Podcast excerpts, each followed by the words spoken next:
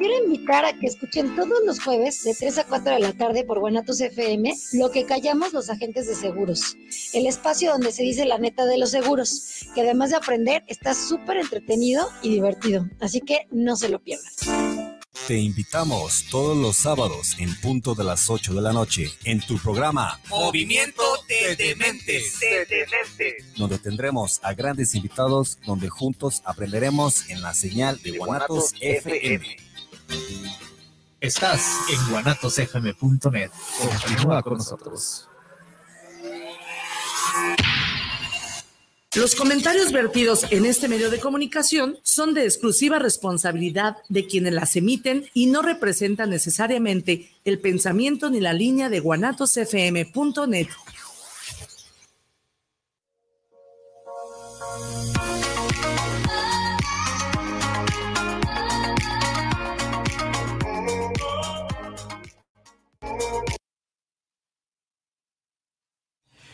Buenas noches, estimados amigos. Bienvenidos a una emisión más de nuestro programa Con Sentido Común, eh, un programa en el cual abordamos distintos temas como es la política, la cultura, temas sociales, este, ambientales y de, de todo tipo, aquellos, todos aquellos temas que son parte de nuestra vida cotidiana, pero que también son de una gran relevancia para eh, la ciudadanía.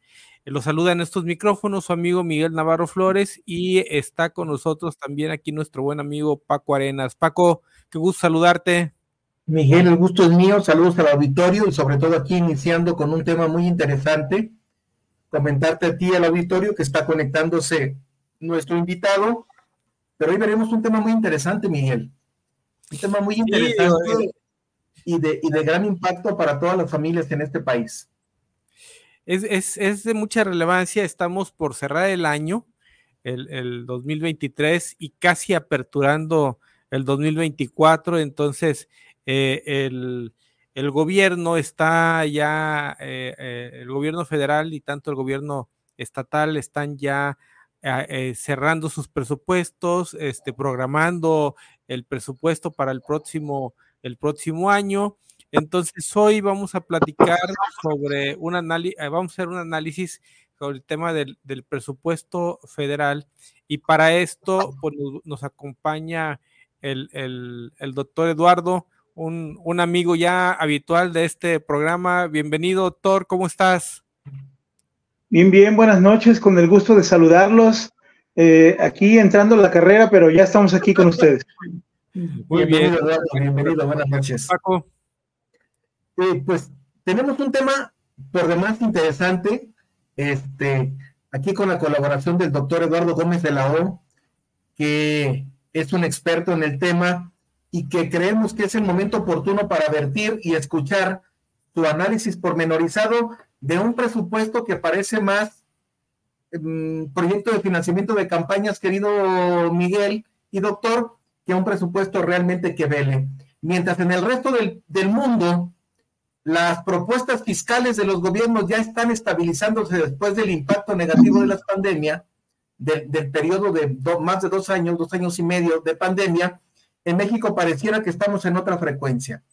Seguimos apostándole más, si no estoy mal, más de 120 mil millones a un proyecto de un trenecito que dura nueve horas en recorrer un tramo que a pie lo podemos recorrer más rápido y a una refinería que creo que la gasolinera de la esquina nos puede dar más resultado que a una mega inversión que no tiene futuro y que no tiene más allá que un simple capricho por querer pretender. Pero en este tema el experto es el doctor Eduardo Gómez de la O. Eduardo, buenas noches, bienvenido y escuchamos tu análisis.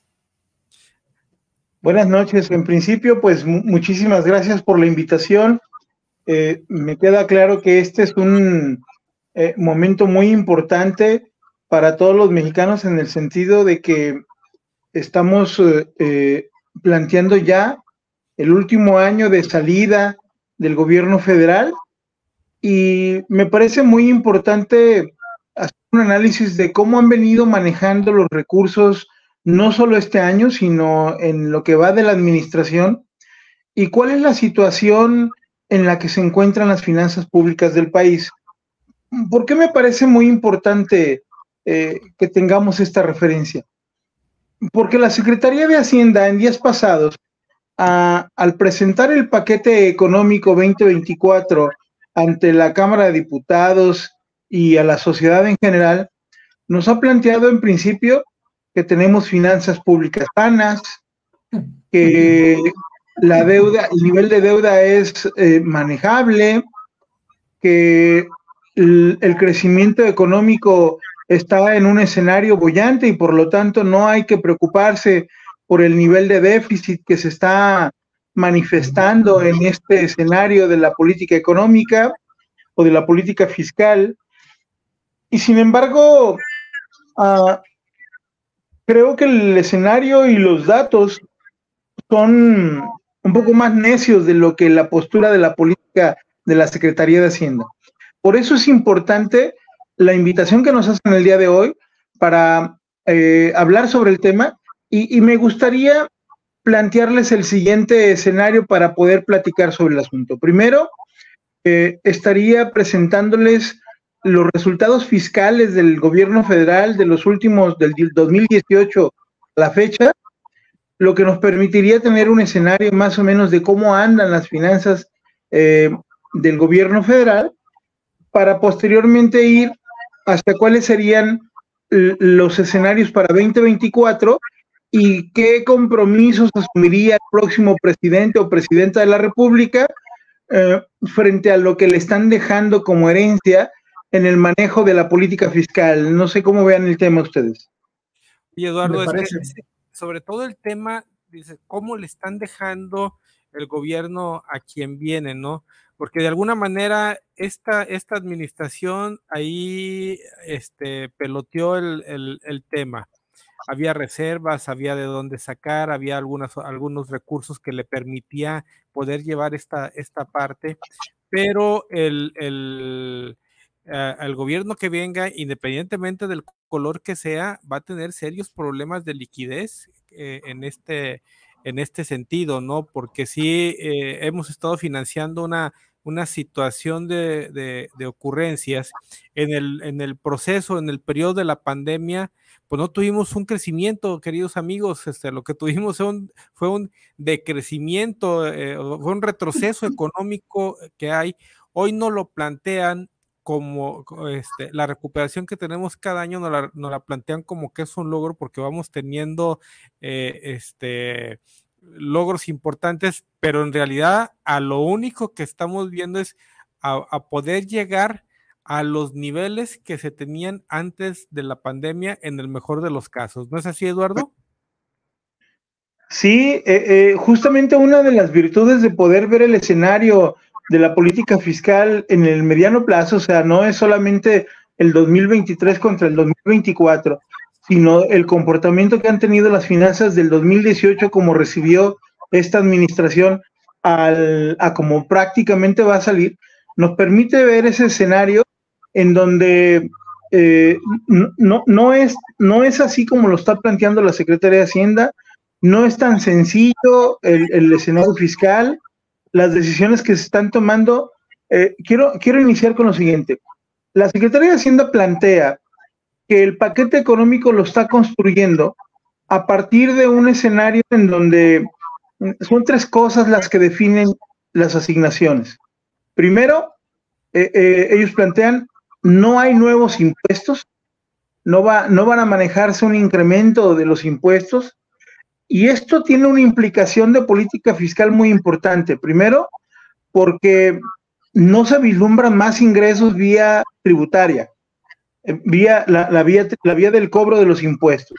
Y esto es importante porque si el gasto se está incrementando en el paquete económico, pero de primera instancia, en mi primer saque digo que no voy a incrementar los impuestos, pues entonces ya tengo un escenario en donde la única salida es la deuda, ¿no?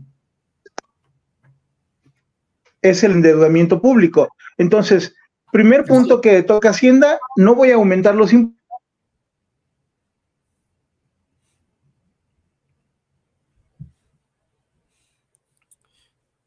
Sí, indiscutiblemente el tema del, incremento de los impuestos es, una, es un asunto que mediáticamente no lo, no lo aplican, ¿no?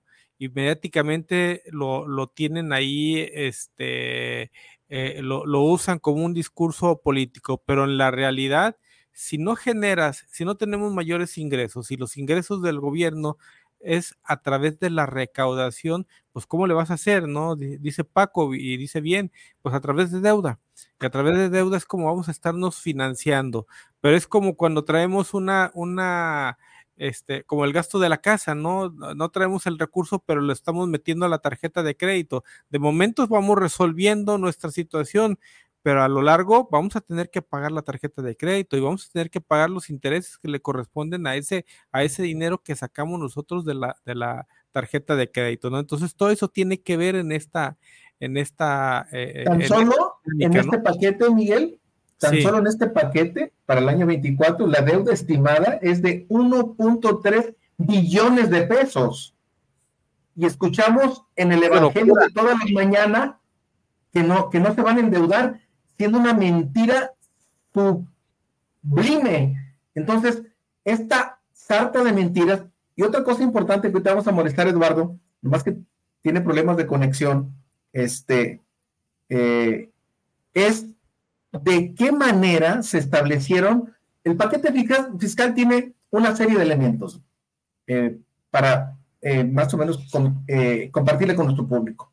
Uno, de los elementos fundamentales que presenta la Secretaría de Hacienda por mandato constitucional es lo que se considera los denominados criterios generales de política económica.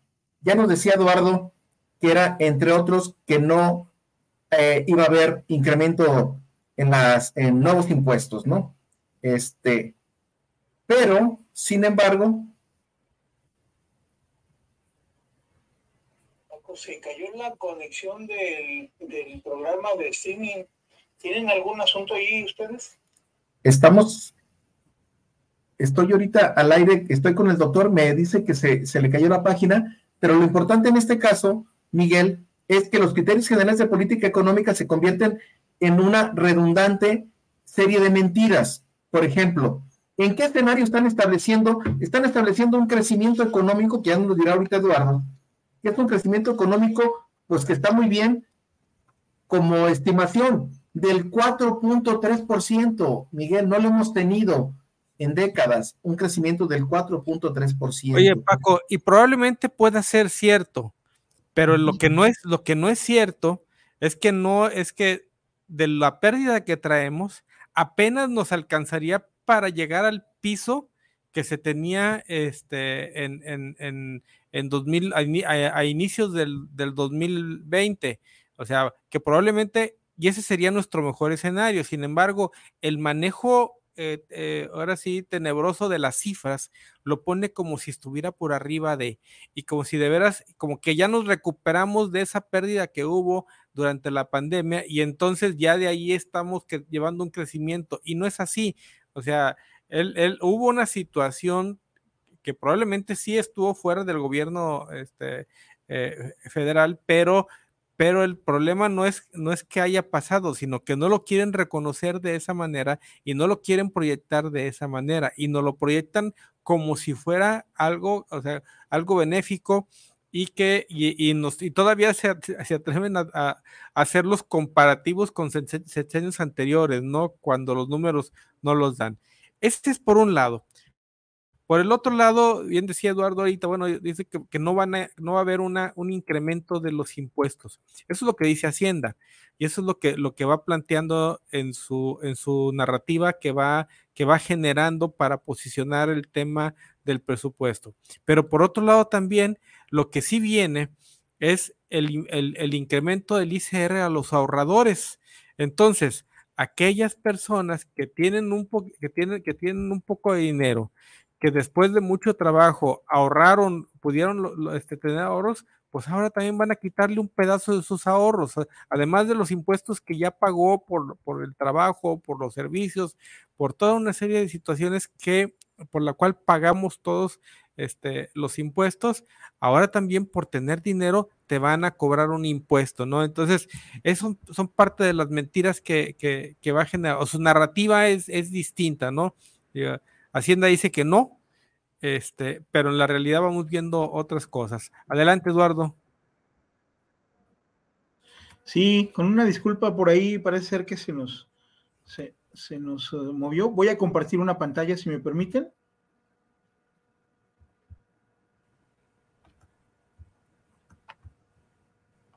Bien. Decíamos entonces, el, escenario del análisis del paquete económico pasa por tres eh, eh, elementos sustantivos. Primero, Hacienda dice, no voy a incrementar los ingresos. Segundo, eh, mantiene el gasto social con todos los programas universales que ya viene planteando. Y, Oye, Eduardo, mantiene el gasto social, pero además con tendencia a incrementarse, ¿no? Sí, claro, claro, porque ahorita voy a ir explicando los detalles. Simplemente es, apuntalar la visión de Hacienda. Eh, y luego, eh, finalmente plantea que el, déficit que presenta el paquete económico de casi cinco puntos del PIB no es. no es delicado porque ellos tienen una perspectiva de crecimiento económico en el mediano y largo plazo que va a permitir la recuperación de este recurso. Y esa es la, la, justificación que tiene Hacienda para haber programado un déficit tan alto tiene que ver exclusivamente con el hecho de que ellos eh, quieren terminar las obras insignia al presidente para no dejarle gastos adicionales a la siguiente administración y dicen, este déficit va a ser de única vez, hacia adelante va a sobrar dinero para cobrar este, para pagar este déficit y ellos ya no van a tener estos gastos tan altos por la inversión de las obras insignia del presidente, que son el Tren Maya, la petroquímica Los Bocas, el aeropuerto, el Istmo de Tehuantepec, en fin, todos estos eh, grandes proyectos de inversión. Y, y en ese sentido, es que se configura todo el paquete económico, así es como ellos lo están imaginando y así es como ellos lo están pensando. Sin embargo, eh, lo, que yo les puedo plantear es, lo siguiente. Eh, vamos a revisar tres elementos. Uno es el balance presupuestario, otro el balance financiero y el resultado fiscal. El balance presupuestario de entrada. Déjenme mover aquí esta, esta. Aquí está. El balance presupuestario es la relación entre el ingreso ordinario y gasto ordinario. Esta es una medida que hacemos en la Ciudad Mexicana de Gasto Público para determinar qué tan sanas son las finanzas de una entidad pública. Puede ser un municipio, puede ser un gobierno estatal, puede ser una dependencia, puede ser el, el propio gobierno federal. Y este balance me dice, del total de los ingresos, voy a dejar de considerar el financiamiento y del total del gasto voy a dejar de considerar el pago del servicio de la deuda. O sea, ahorita de momento no me voy a meter con el, con el financiamiento ni con la deuda. Simplemente son ingresos ordinarios, gastos ordinarios. Y lo natural que debe ocurrir en el balance presupuestario es que siempre me debe de sobrar dinero, siempre. O sea, siempre debe haber un superávit. Y resulta que solamente en 18, 19 y 20 hubo cifras de superávit pero muy pequeñas, de 200 mil millones de pesos. Y ahorita voy a explicar por qué son consideradas pequeñas. Pero en 21, 22, 23, y vean la caída que tiene, que presenta en 24, de ir de un déficit de los 100 mil millones de pesos, va a llegar casi a los 500 mil millones de pesos. Eduardo, seguimos en la, la primera página, en tu portada. A ver, permítanme. ¿Ya? Ahí estamos ya, balance presupuestario. Ok. ahí estamos en el balance. Bien. Les decía, en este sentido, lo que ocurre es que el balance presupuestario me determina qué tan sanas son las finanzas. Lo quiero explicar en términos de el ingreso de las personas para que lo podamos entender. Eh, quiero suponer que alguno de ustedes gana 100 pesos de salario normal y luego gasta 110 eh, pesos. Ya le faltaron 10. El primer, la primer quincena, lo que puedo hacer es voltear con algún familiar y decirle, oye, me faltaron 10 pesos para pagar mis deudas, ya pagué la renta, la luz, el agua, el gas, este, estoy pagando lo del carro, lo de la casa, pero me faltaron 10 pesos. ¿Me prestas? Sí. Y entonces adquiero una deuda de 10 pesos. Pero la siguiente quincena tengo que pagar el préstamo que pedí. Y entonces sigo gastando igual. Gano 100, gasto 110, pero además ya tengo que pagar los 10 que pedí prestados. Y ahora voy al banco y le pido prestados 20 pesos y me los presta y salgo adelante. Pero a la siguiente quincena ya tengo que pedir 30 porque los tengo que pagar. Y entonces el banco ya no me presta. ¿Y el acumulado? Mis familiares ya no me prestan. La tarjeta de crédito ya no da. Y entonces me estoy enfrentando a un problema grave porque ya tengo una crisis financiera de mi bolsillo. Bueno, eso lo mismo le pasa al gobierno federal. El gobierno federal empezó a gastar más de lo que tenía desde el 2021.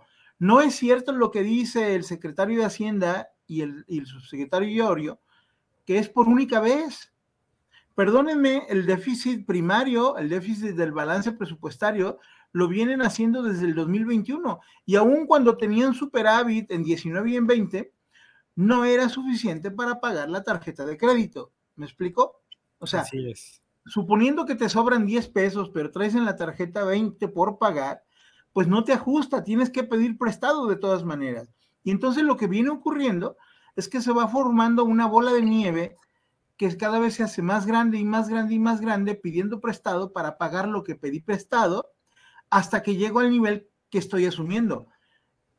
Y, entonces la razón que da Hacienda de asumir una postura fiscal tan frágil como es esta, o sea, ya estamos en una situación de crisis fiscal, que me perdonen, pero si tengo cuatro años con déficit en el balance presupuestario cuando debería de tener superávit, para mí eso ya es una crisis fiscal. Ya tenemos problemas. Que... Porque los últimos cuatro años no la han resuelto. Así es. Y, y, y ojo, ¿eh? Ellos dicen que no se endeudaron de más en 2020 y eso pudo resolverse gracias a la disciplina fiscal. Desde que yo veo acá en 21, 22 y 23 déficit de cerca de los 100 mil millones de pesos, no hay disciplina fiscal. ¿Por qué? Porque aquí me debería de sobrar dinero, debería tener superávit suficiente para pagar el servicio de la deuda. Y el servicio de la deuda en este país vale 2 billones de pesos para el 2024. Entonces, no, no es posible que me vengan a hablar de que tengo finanzas públicas sanas si ya desde entrada estoy demostrando que están gastando de más. Pero además, el problema del gasto de más tiene que ver con la enorme cantidad de recursos que le estamos dedicando al pago del servicio de la deuda agregada, a, la parte gruesa. Porque no solo es la deuda directa del gobierno federal que vale un billón doscientos mil pesos, sino también lo que le dan a Pemex, lo que le dan a CFE, y el rescate de lo que significaba el FOA-PROA, que son como 200 mil millones de pesos. O sea, entre todas esas cosas, suman poquito más de 2 billones de pesos de pago de servicio de la deuda. Esto equivale a casi el 14% del total del presupuesto. Y aquí voy a algunas reglas. Alguien me decía, oye, ¿y cómo es que entonces Hacienda, cuáles son las reglas que Hacienda debiera atender como parte de la disciplina fiscal? Eh, ellos dicen que no hay problema porque Estados Unidos y Brasil tienen déficit de casi más del 100% del PIB, una deuda de más por del 100% del PIB, déficits más altos, etcétera. Tienen una recaudación, una, una, una este, eh, capacidad tributaria de cerca del 53% de su Producto Interno Bruto por año y nosotros no llegamos ni al 11%. Entonces, no es nada más el monto que te puedas endeudar, es la capacidad de pago que puedas tener. Y la regla, me quiero poner en, el escenario del, nosotros pertenecemos a la OSD y las reglas de la OSD nos aplican a nosotros. ¿Estamos de acuerdo? La disciplina fiscal de Europa y de algunos otros países nos aplica. Bueno, el pago del servicio de la deuda no debería de rebasar más del 2.5% del PIB. Y está rebasando con mucho eso. Y entonces, perdón, el 2.5 del total del gasto neto total, que en este caso serían eh, como, ¿qué les gusta? Un billón, un poquito más de un billón de pesos. Sí, si son nueve billones el gasto total, andaría como en uno. Exactamente, Eduardo. Eh, resulta que entonces el costo del servicio de la deuda es tan alto y tan caro que nos pone en esta situación, pero además traigo un gasto excesivo, excesivo en programas sociales, en inversión pública, el asunto de las pensiones que les va a reventar en la mano en cualquier rato, y entonces tengo presiones de gasto que rebasan mi capacidad de pago.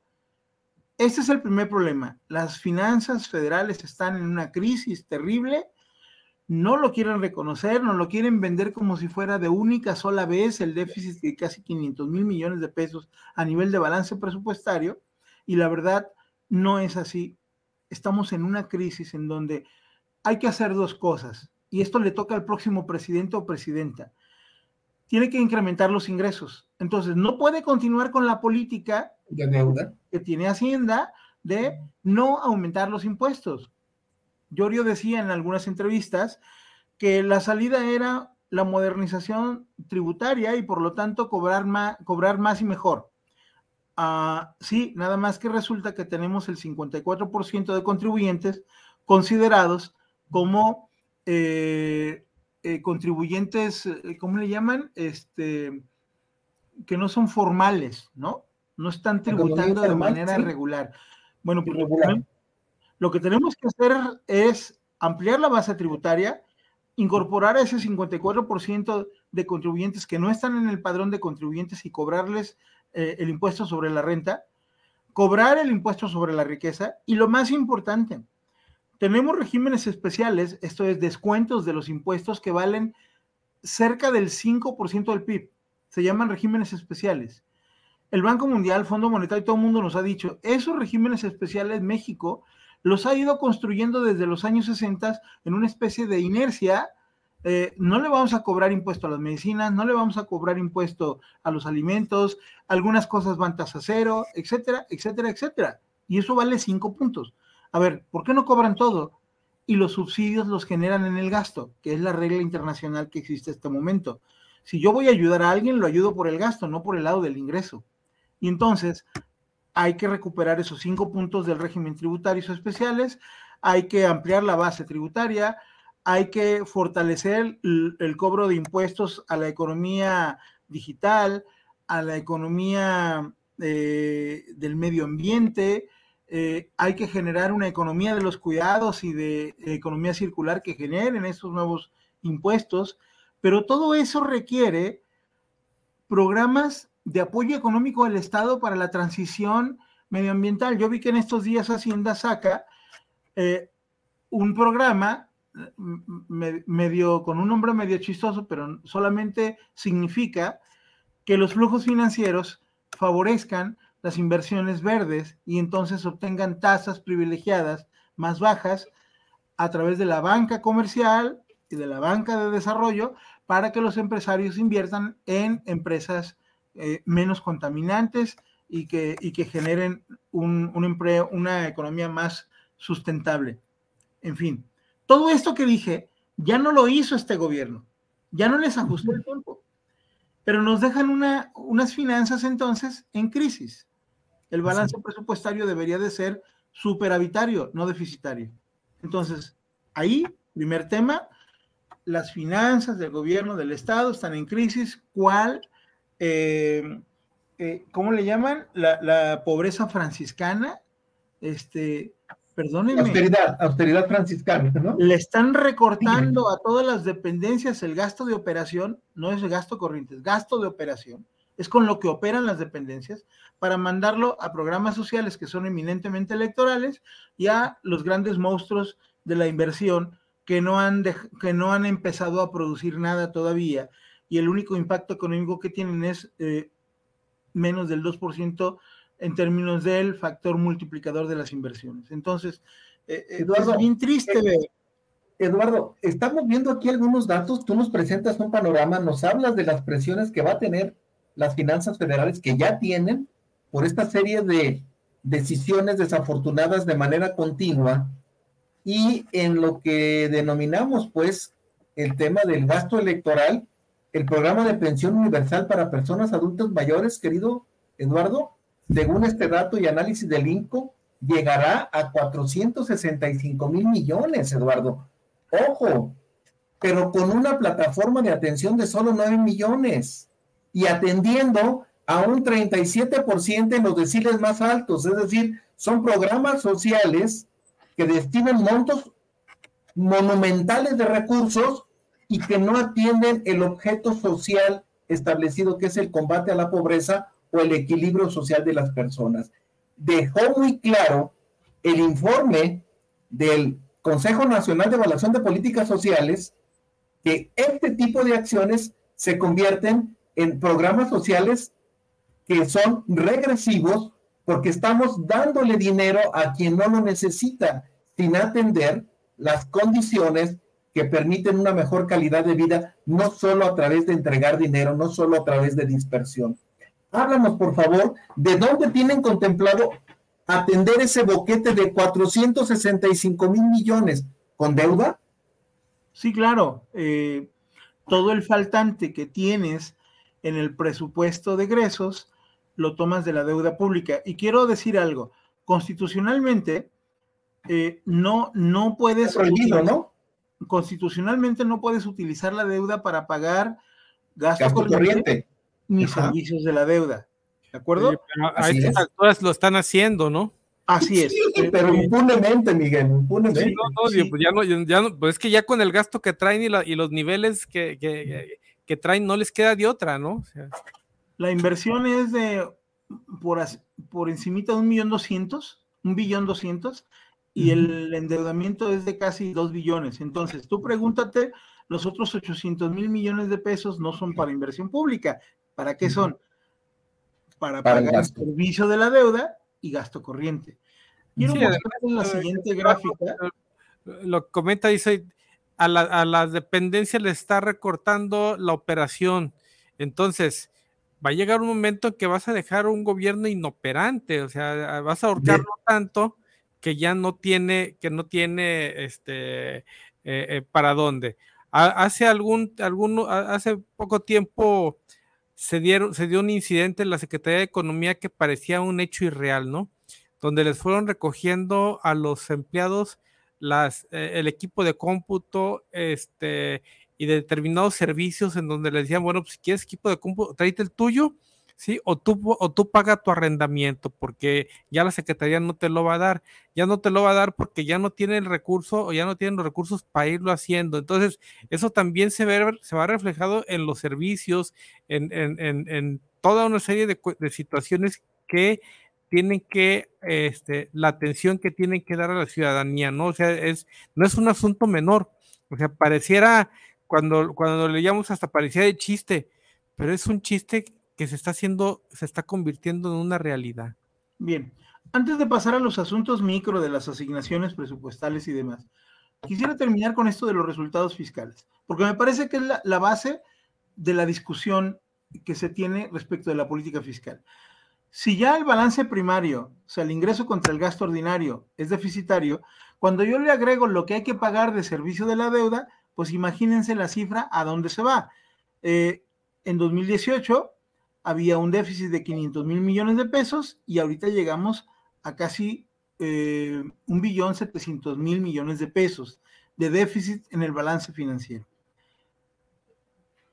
Lo, explico. Si para pagar mi gasto ordinario el, el ingreso no me ajustó, me va a faltar y luego tengo que pagar la tarjeta de crédito, pues me va a faltar más, ¿no? Aquí me va a faltar si pago el servicio de la deuda. Necesito un billón setecientos mil millones de pesos para lograr empatar mis cuentas. Y resulta que como ya no hay más ingresos, ya no hay más fondos, ya no hay más fideicomisos, ya no hay más de dónde echarle mano al asunto, Pues entonces, lo que ocurre eh, es que de repente sucede que tengo un resultado fiscal equilibrado. Entonces, oh magia, ¿no? ¿Cómo le hicieron debiendo casi un billón setecientos mil pesos para lograr el equilibrio en las proyecciones para el 2024? Pues no tiene ninguna magia. Simple y sencillamente, lo que están haciendo, déjenme pasar al dato de la deuda, porque este dato me parece que es interesante. La salida fiscal a este mal manejo de las finanzas públicas en el balance primario, que es un problema estructural y un problema financiero cuando le agrego el servicio de la deuda, pues es pedir más dinero prestado. Y lo que veo aquí en estas dos grafiquitas, la primera, eh, que es la... entonces, la deuda la reportan, la reportan como ingreso. Y eso claro, la, tienen que reportar como un ingreso. Pero, pero imagínense de estar casi en 500 mil millones de pesos en 2018 cuando sale Peña Nieto, ahora estamos en 2 billones de pesos casi, ¿no? Sin, sin, la, sin la intención de bajarla. La, la, curva de crecimiento de la deuda es exponencial. O sea, es brutal lo que están haciendo. Y esto no tiene para cuándo pelear, que me perdonen, pero esta tendencia no va a bajar de un año para otro. Y la segunda gráfica lo que me muestra es cuánto están obteniendo de ingresos del total y cuánto de deuda. Y lo que me permite ver aquí es que ahorita de los ingresos totales, de representar solamente un 5%, ahorita representa el 20% de los ingresos totales. O sea, estamos abusando de la cuenta de ajuste, deuda pública, si bien es cierto, es una herramienta poderosa de la política fiscal, la pregunta es, ¿por qué en cinco años esta tendencia no ha disminuido si han tenido recursos extraordinarios? Simple y sencillamente, diría mi abuela, porque no tienen llenadera. Se están gastando todo el dinero que hay con un ánimo político, ni siquiera es económico, ni siquiera es social, ya lo dijo eh, eh, eh, este, el doctor Arenas, el asunto es, mm, el gasto público es profundamente regresivo. ¿Qué significa esta palabrita? Que a la hora que aplico el gasto en salud, en educación, en pensiones, en adultos mayores, en lo que quieras, termino dándole más dinero a los eh, niveles de ingreso que más alto ingreso tienen en el país. Y a los que son pobres los estoy dejando prácticamente abandonados. Y entonces esa política de primero los pobres no aplica. Y esto no lo estoy diciendo yo, lo dicen los estudios del Coneval, que está diciendo de manera fehaciente, señores, hay un segmento de la población que está creciendo brutalmente, que son la extrema pobreza. ¿no? Dicen, sacamos 5 millones de la pobreza, sí, pero ¿qué crees? La extrema pobreza creció. Y entonces, no que los más pobres primero, pues estás haciendo, es, es como estar haciendo una fábrica de extrema pobreza, ¿no? A cambio de esto, estamos haciendo un cálculo de cuánto nos está costando cada persona que sacaron de la pobreza. O sea, si se gastan, ¿qué les gusta? en programas sociales. 500 mil millones de pesos durante cinco años han sido dos billones y medio. Eh, déjenme hacer un, cálculo ranchero así rapidísimo. Son, eh, son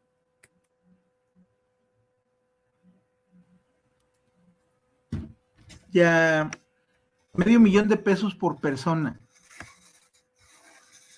Y, medio millón de pesos que no le resuelve la vida, ¿eh? es, el costo, es el costo de sacar a una persona a la pobreza, pero en realidad la pregunta es, si en serio la sacamos de la pobreza o la mandamos solamente a la informalidad teniendo un ingreso para comer? Me parece que cuando no tenemos una visión de la política social integral que le permita desarrollar capacidades y potencialidades para solos generar su ingreso en el futuro y que no necesiten estar recibiendo subsidios y transferencias del Estado, esa es una buena política pública de combate a la pobreza.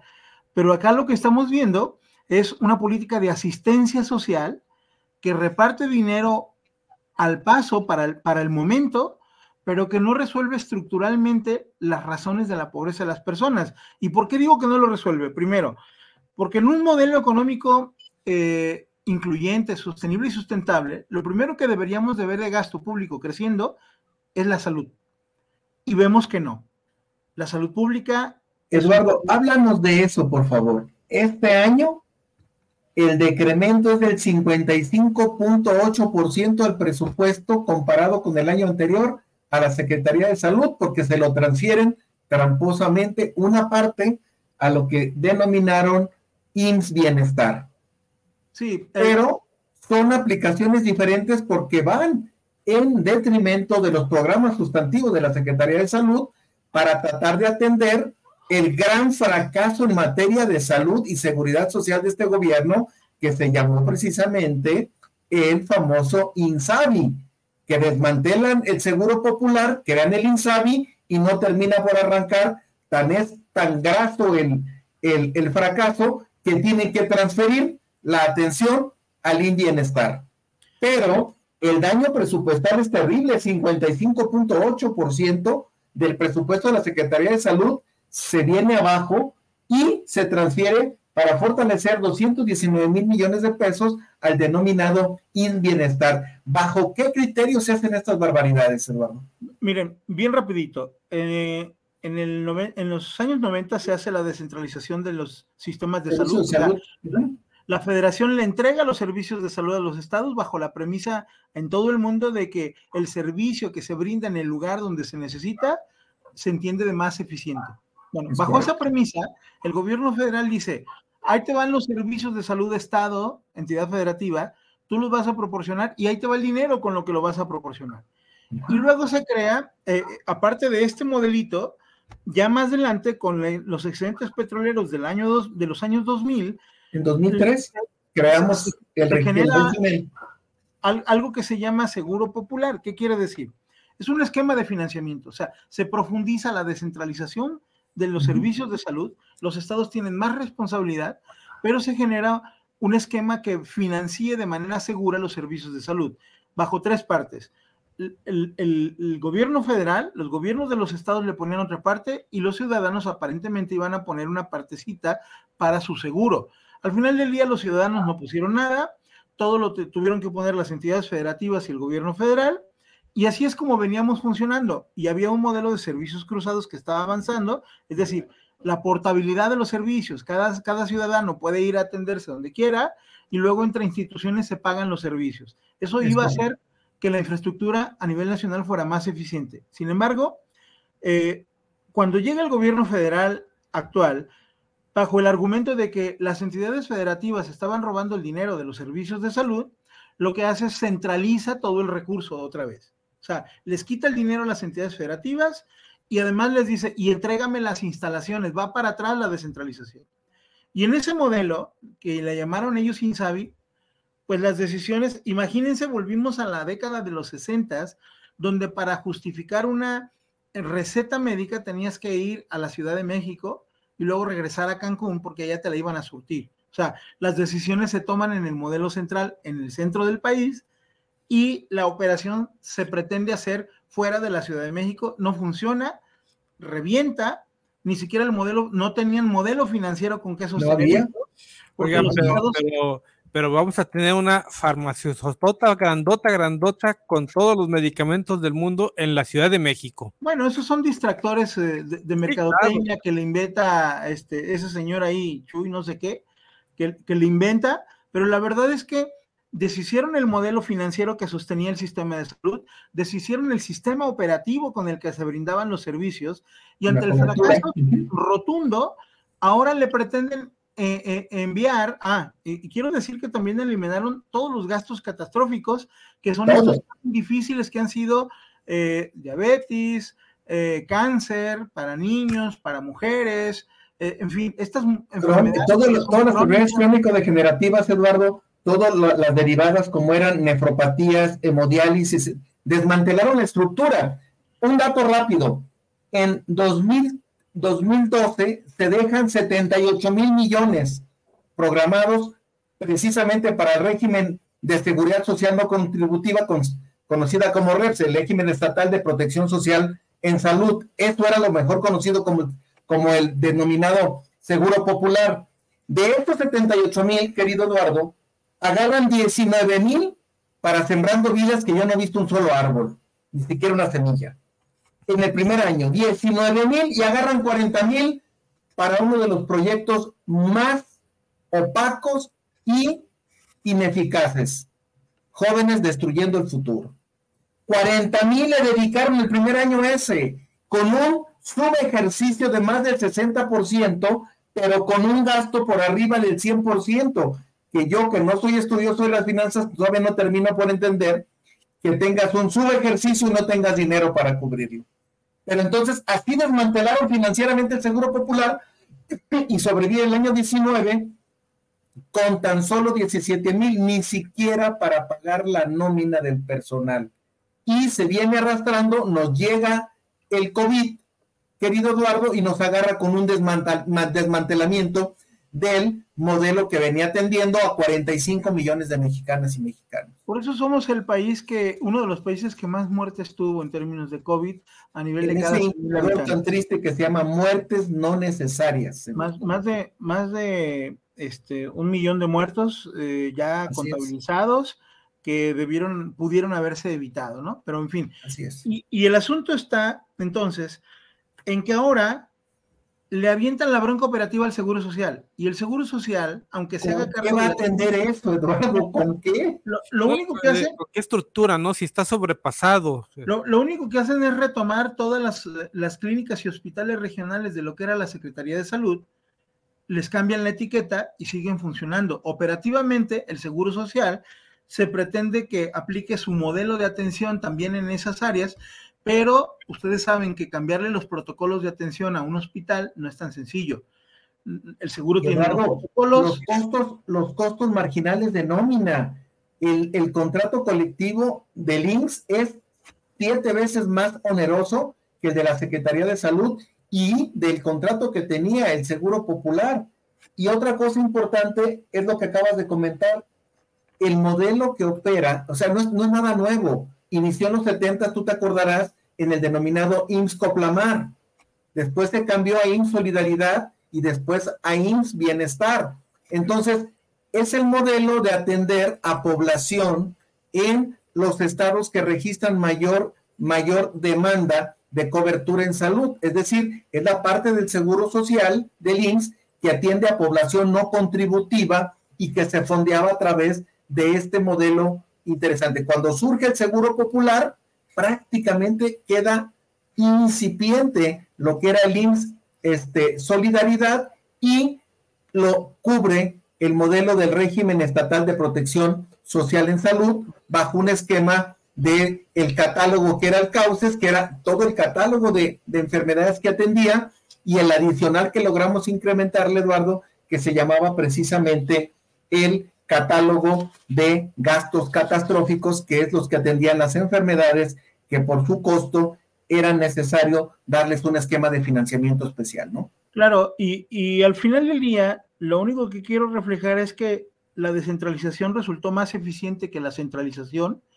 Eh, los modelos de atención no se inventan de la noche a la mañana. Así es. Tienen un fracaso institucional terrible, nos va a costar cerca de 10 años recuperar el modelo de salud que teníamos hasta el 2018.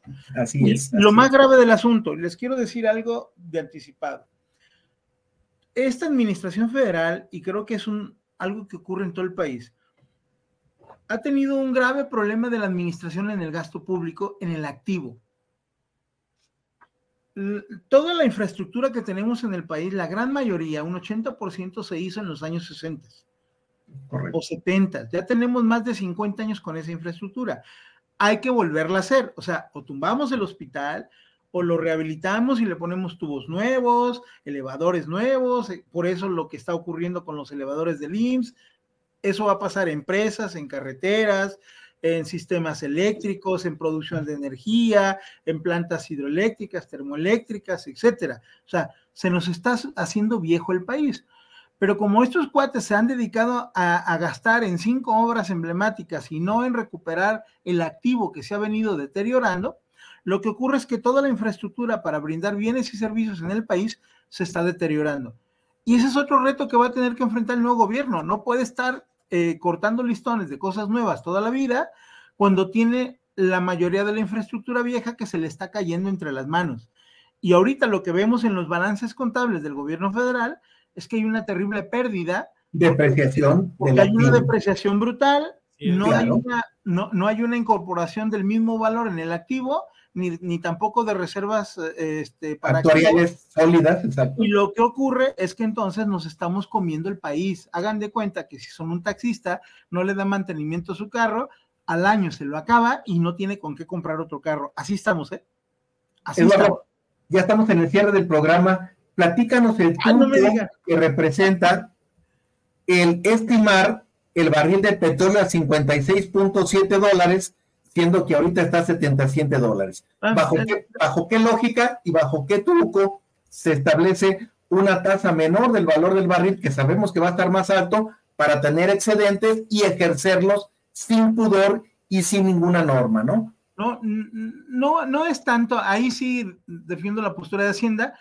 Eh, la ley de presupuesto señala una metodología para el cálculo del petróleo muy compleja y ellos lo que hicieron fue aplicar la fórmula. O sea, la verdad es que eh, siempre esa fórmula cuando se elaboró eh, se hizo siempre con la perspectiva de ser muy conservadores porque traíamos el, el, el petróleo a más de 100 y de repente bajó casi a 30 y entonces el que se quema con leche, el coco que le sopla, la fórmula es muy conservadora. Eso no es en realidad un problema de Hacienda, lo sabemos y lo que va a ocurrir es que va a haber un ingreso extraordinario que a la hora de utilizarlo, creo que la ley debería de plantear seriamente que se planteara una modificación ante el Congreso de los ingresos extraordinarios, porque de otra manera los excedentes van a ser de libre administración para así es así es y no va a ser un peso ni dos. Esa es una parte delicada. Entonces primer tema hay una crisis estructural de las finanzas públicas el déficit es deliberado no se va a poder contener no hay ingresos que en el futuro paguen ese déficit y el gasto público es eh, regresivo de baja calidad ineficiente porque las cosas nos están saliendo mucho más caras de la que deberían de salir. Así es. Entonces, necesitamos como país y el próximo gobierno de la República debe replantear el esquema de la política fiscal, porque además, otro tema, mientras que el gobierno, eh, mientras que el Banco Central hace los esfuerzos por bajar la inflación, acá estamos aventando dinero a carretadas para crecer la economía. Y entonces hagan de cuenta que van manejando un carrito con el freno y el acelerador al mismo tiempo. Ustedes díganme qué sucede. Aquí deberíamos de tener una relación íntima entre el propósito de la política monetaria y el de la política fiscal para lograr hacer una contención rápida de la inflación y luego buscar la manera de generar un crecimiento económico más estable. Pero hay un conflicto político, pues.